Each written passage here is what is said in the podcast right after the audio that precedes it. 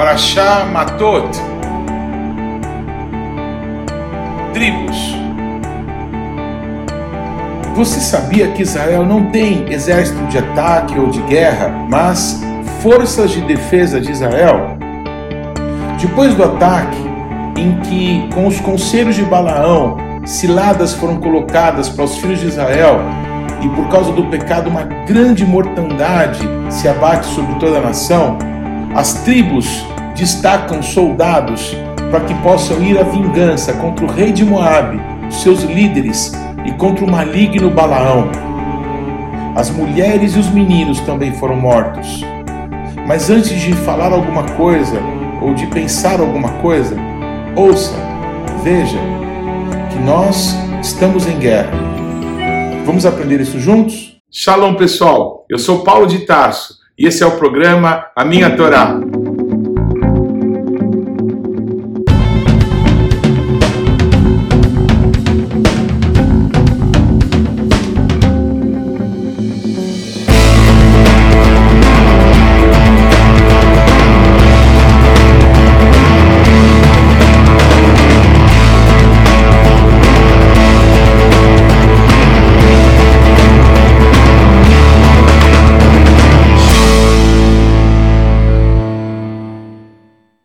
Favor, gaste agora alguns segundos, interaja conosco, deixe aí o seu like, faça algum comentário, torne esse vídeo ainda mais relevante, compartilhe com os teus amigos. E se você não se inscreveu ainda, não deixe de se inscrever nesse canal.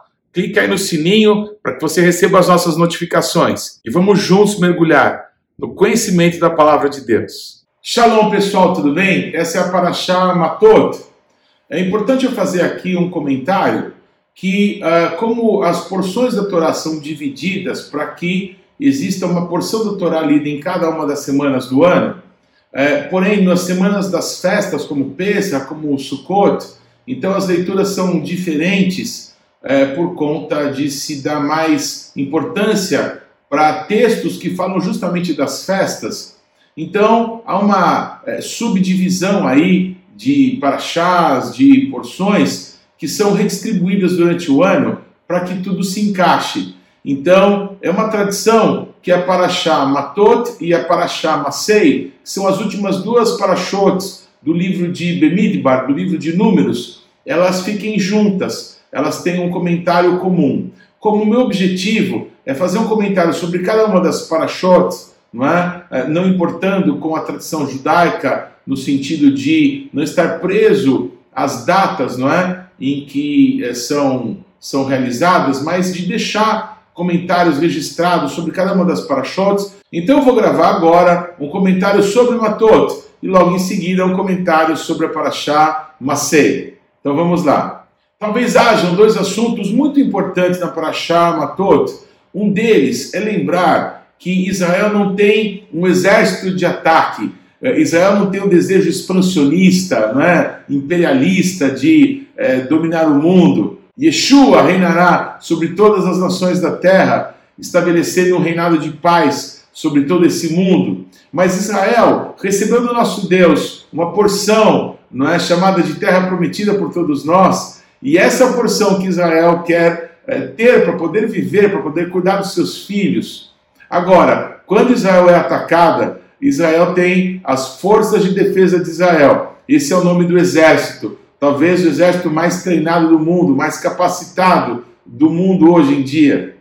E sempre foi, não porque talvez tivesse sempre as melhores armas, as melhores tecnologias bélicas, mas porque o Senhor dos exércitos é para com o povo de Israel. Quando o povo de Israel não é, teme o Senhor e o busca de todo o coração, ele sempre deu e sempre dará livramento contra todos os seus inimigos. E a Parashá Matot, nos lembra é, da ordem de Moisés para que fosse vingado aquela maldade de Balaque e de Balaão, de Balaque e de Bilam contra o povo de Israel, com aquelas armadilhas, com aquela prostituição e logo em seguida com a idolatria que gerou aquela mortandade, aquela praga que dizimou 24 mil homens de Israel. Houve uma ordem dada para que os moabitas e depois os midianitas fossem atacados e fossem destruídos. Isso acontece. Pinhas, lembra que eu falei de Pinhas na última paraxá? Ele é o responsável por ir atrás, não apenas dos midianitas, mas de Bilam. E foi Pinhas que mata Bilam. É Pinhas que dá um fim àquele homem maligno, não é? Que tentou amaldiçoar Israel por dinheiro, não é? Um, um profeta vendido, um homem que não temia o nosso Deus. Mas Pinhas, não é? Ele mais uma vez ele aparece na história de Israel como um grande herói, como alguém que toma a iniciativa né, de ir à frente, de conduzir os exércitos de Israel para pôr um fim na, naquele, naquela maldade, naquele homem que fez tanto mal para o povo de Deus. E o segundo grande assunto da Parashamatot é uma indisposição que acontece entre Moisés e entre duas das tribos de Israel, que eram tribos e essas tribos são a tribo de Ruben e a tribo de Gade, que trabalhavam com rebanhos, que tinham é, sob seus cuidados bois, ovelhas, cabras, né? E quando eles estavam ali, do outro lado do Jordão, antes de cruzar o Jordão para entrar ali é, na, na, naquela parte mais ocidental da Terra Prometida, eles perceberam que as campinas de Moabe elas tinham ali uma condição excelente para gado e disseram: olha, é, é, quem cuida de gado aqui no povo de Israel somos nós. Então, como essa terra aqui é uma terra propícia para o gado, e Deus nos deu essa terra por herança, então nós queremos ficar aqui, nós vamos ficar aqui desse lado. E Moisés fica indignado, porque me parece que ele estava revendo aquilo que aconteceu há quase 40 anos atrás, quando dez espias vieram perturbar, vieram entristecer, vieram trazer notícias terríveis não é? é trazendo perturbação para toda a nação de Israel. Naqueles dias, não é? O povo disse: Nós vamos todos morrer, era melhor que tivéssemos morrido no Egito. E o nosso Deus tinha poder para fazê-los entrar na terra prometida e destruir os seus inimigos, mas eles não confiaram no poder do nosso Deus. Não confiaram no sobrenatural e por causa disso aquela geração incrédula morreu no deserto. Mas agora, não é? O que diriam as outras tribos de Israel? É interessante o nome dessa paraxá, Matot, não é? As tribos, elas estavam juntas. As tribos tinham cada uma a sua peculiaridade, a sua individualidade, mas juntas formavam ali a nação de Israel. Só que agora, duas dessas tribos estavam querendo ficar do outro lado do Jordão. E Moisés, indignado, disse: Como é que é? Quer dizer que os seus irmãos vão atravessar e vão enfrentar a guerra do outro lado e vocês vão ficar aqui com os seus rebanhos? Não é nunca. Vocês são os verdadeiros filhos daqueles perturbadores de Israel. Moisés se lembrou de tudo aquilo que aconteceu e que era a razão daquela geração ter morrido no deserto. Então Moisés nos adverte, não é? Que não saberia o que aconteceria se eles mantivessem essa posição, se desanimassem as outras tribos. Mas a tribo de Ruben e a tribo de Gade, então, se conversam entre si e tomam uma posição diante de Moisés e diante do nosso Deus. Olha, nós vamos construir aqui abrigos para as nossas crianças, nós vamos construir aqui currais para o nosso gado, mas nós vamos passar à frente de todos os exércitos de Israel para que possamos ajudar os nossos irmãos a vencer as guerras que terão que enfrentar para que eles tenham posição do outro lado do Rio Jordão.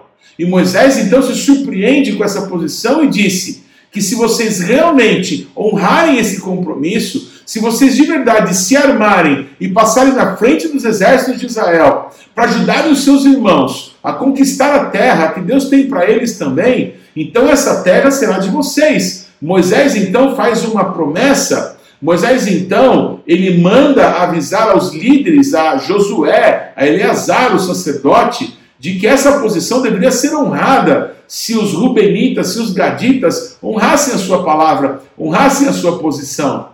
Então se dá um momento muito bonito da história de Israel. Os últimos dias de todos eles juntos. É claro que Israel se encontraria muitas vezes novamente, não é? É quando é, ungiram Davi, rei de Israel, Saul, rei de Israel, né, em guerras, em batalhas e muitas outras situações. Mas naquele momento histórico, eram seus últimos dias. Depois de 40 anos no deserto, depois de verem os seus pais morrerem, serem sepultados naquele deserto árido, aquela nova geração, aquela geração de jovens, não é? tinha a oportunidade de conquistar a terra prometida e de é, dividirem a terra entre as suas famílias, que marcariam as suas gerações. Segundo a ordem de Deus, aquela divisão que foi feita tinha que ser mantida para que houvesse equidade, para que houvesse justiça entre todas as tribos de Israel, para que ninguém herdasse nem mais nem menos do que lhe fosse necessário. Então, eles todos atravessam o Rio Jordão, num capítulo memorável da história de Israel, quando o Rio Jordão se abre, assim como lá atrás o mar se abriu para que o povo de Israel passasse saindo do Egito. Então, mais uma vez, o sobrenatural de Deus iria se manifestar. Mas eu queria é, trazer luz a essa história tão bonita, né? essa história de caráter, porque pense um pouquinho, mas e se algum povo, os midianitas, os moabitas, os edomitas, né? eles vierem atacar as nossas mulheres, matarem as nossas crianças? Eles não pensaram nisso. Eles se comprometeram com a sua palavra e atravessaram o Jordão, confiando que Deus é quem poderia guardar as suas famílias para que eles ajudassem na conquista da terra.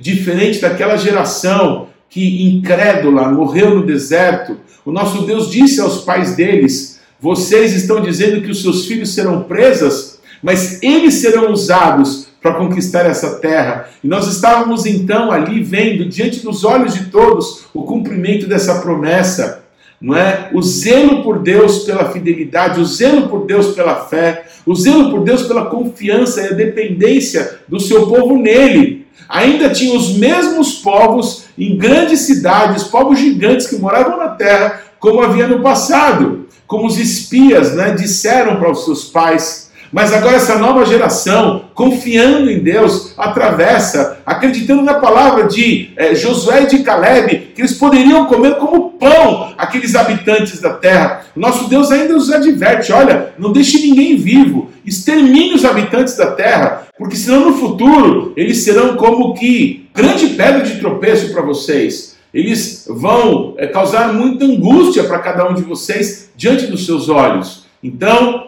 chegou o momento da conquista. A primeira, a primeira grande cidade a ser conquistada era a maior fortaleza da terra prometida, que era Jericó. O nosso Deus não come pelas beiradas. O nosso Deus os conduziu para entrar na terra prometida de frente de Jericó, de frente do maior inimigo, porque o maior e o menor para Deus não interessa. O que interessa é a disposição do coração do povo de Deus por isso, no início não é, dos dias de Davi, depois de ter sido ungido rei de Israel, ele mata Golias.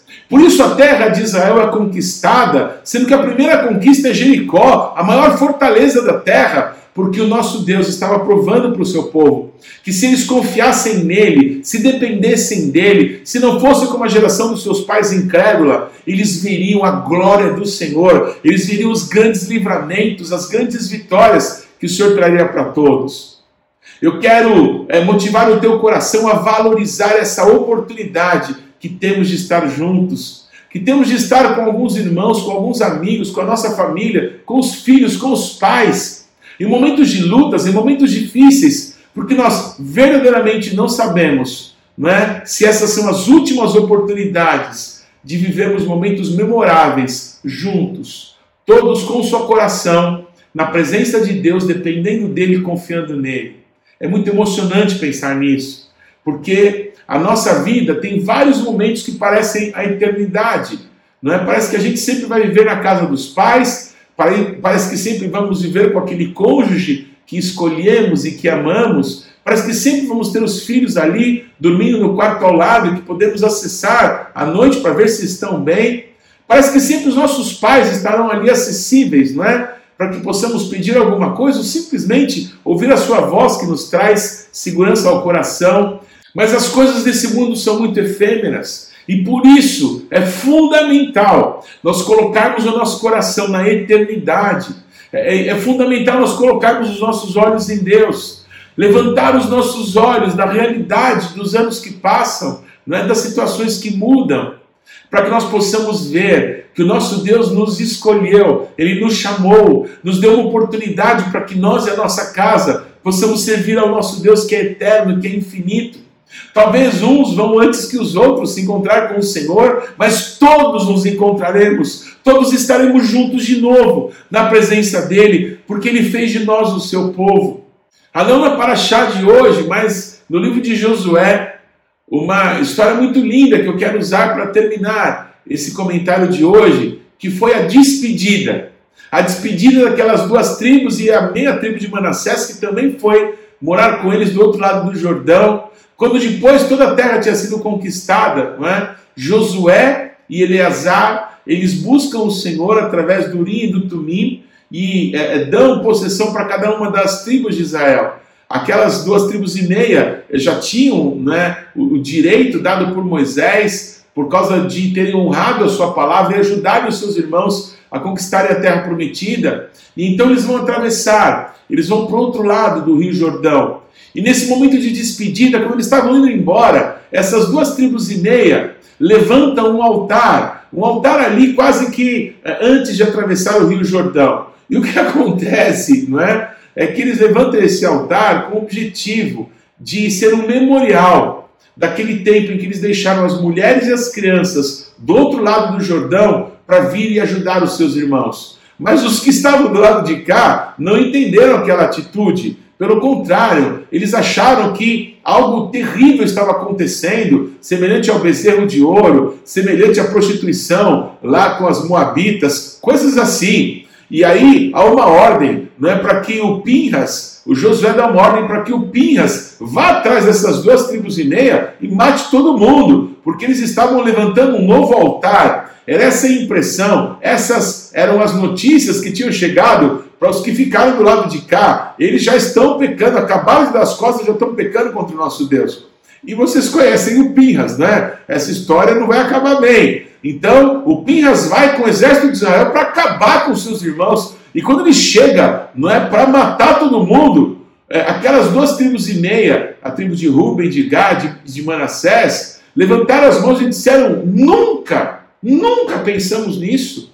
Jamais pensamos em afrontar o nosso Deus. Logo depois, não é, de termos tido aquele momento de despedida, logo depois de termos dado não é, as costas e deixado vocês aqui na terra que o nosso Deus tinha para vocês, nós ajudamos vocês a conquistá-la, nós sofremos juntos, somos brothers in arms, somos irmãos de armas, irmãos de abraços, não é? Nós trabalhamos juntos para isso. Então nós estamos indo embora. Isso daqui não é um altar, isso daqui é um memorial.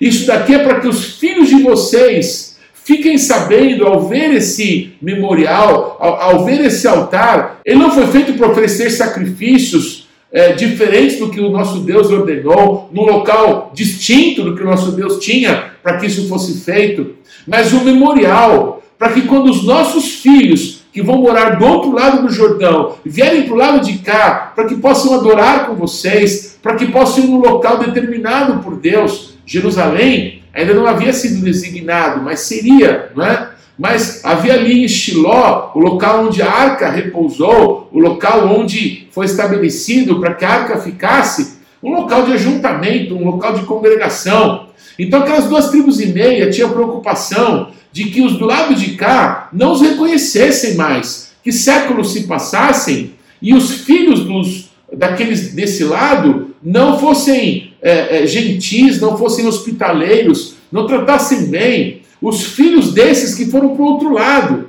os filhos desses que é, foram deixados lá para que eles honrosamente não é, pudessem ajudar os seus irmãos. Então, aquele altar nós podemos chamar de um memorial da amizade, um memorial de lembrança de que um dia estivemos juntos, de que um dia pudemos trabalhar juntos para o reino do nosso Deus de que servimos juntos, oramos juntos, jejuamos juntos, adoramos juntos. Nos falta nos nossos dias esses memoriais, nos falta nos nossos dias, não é? Essas lembranças boas, porque o nosso Deus tem um propósito com cada um de nós. É natural que as pessoas cheguem, que as pessoas partam, que as pessoas venham, que as pessoas vão. É natural que isso aconteça, mas nós não precisamos ter raiva, ter ódio, guardar mágoa de pessoas. Nós podemos não é, guardar um relacionamento com honra, com respeito, com amor, com gratidão, de pessoas que foram uma bênção na nossa vida e também para quem nós podemos de alguma forma abençoar. Então, essa paraxá que fala das tribos, que fala de individualidades dentro da unidade, que fala de características diferentes que havia no povo de Israel. Então, se estamos falando de tribos dentro de uma nação, você imagina as famílias dentro das tribos. Então, cada uma tem uma maneira de agir, cada uma tem um jeito de ser. Tanto a igreja de Cristo ao redor do mundo, quanto é, também Israel hoje, são tantos grupos diferentes não é? E, e que se relacionam com Deus de forma diferente no meio do povo de Israel. Mas existe uma coisa: nós somos um só povo, temos um só Deus, um só Espírito, pode fluir nas nossas vidas. Nós somos povo de Deus, nós somos família de Deus. E nós precisamos valorizar o que Deus fez quando nos chamou para ser dele, quando nos escolheu primeiro e nos enviou para que dessemos fruto e um fruto que permanecesse. Então, talvez nessa quase é, fechamento não é, das parachotes do livro de Bemidbar, no deserto, não é, esse tempo de deserto deveria nos lembrar de momentos difíceis que passamos no passado, mas passamos juntos, passamos construindo quem realmente somos, quem realmente seremos. O futuro está definido nas escolhas e nas posições que tivemos, em oportunidades em que dependemos totalmente de Deus para que pudéssemos alcançar o que Ele tinha para as nossas vidas. Que você possa valorizar o teu tempo de família, o teu tempo de casal, de casamento, o teu tempo com os teus filhos, o teu tempo com os teus pais. Que você possa valorizar esses momentos que não vão ficar no passado, que são momentos eternos, porque o nosso Deus esteve com você, com a tua família, no teu leito nupcial, com os teus filhos, com os teus pais, em momento que vocês foram um, em momento que vocês fizeram coisas lindas para o nosso Deus. Que o memorial da nossa amizade seja levantado diante do Senhor e que Ele se agrade de nós, que Ele se alegre de nós, porque nós vamos, por causa de Jesus, viver a eternidade juntos. Eu quero abençoar a tua vida com essa palavra, no nome precioso de Yeshua. Amém. Que Deus te abençoe que mitzion tesetorá, o dvar Adonai Yerushalayim, e de Sião virá lei e a palavra de Deus de Jerusalém. Não se esqueça, o Shabat não pertence à semana que está terminando. O Shabat não pertence à semana que está começando. O Shabat pertence ao Eterno. Shabbat Shalom.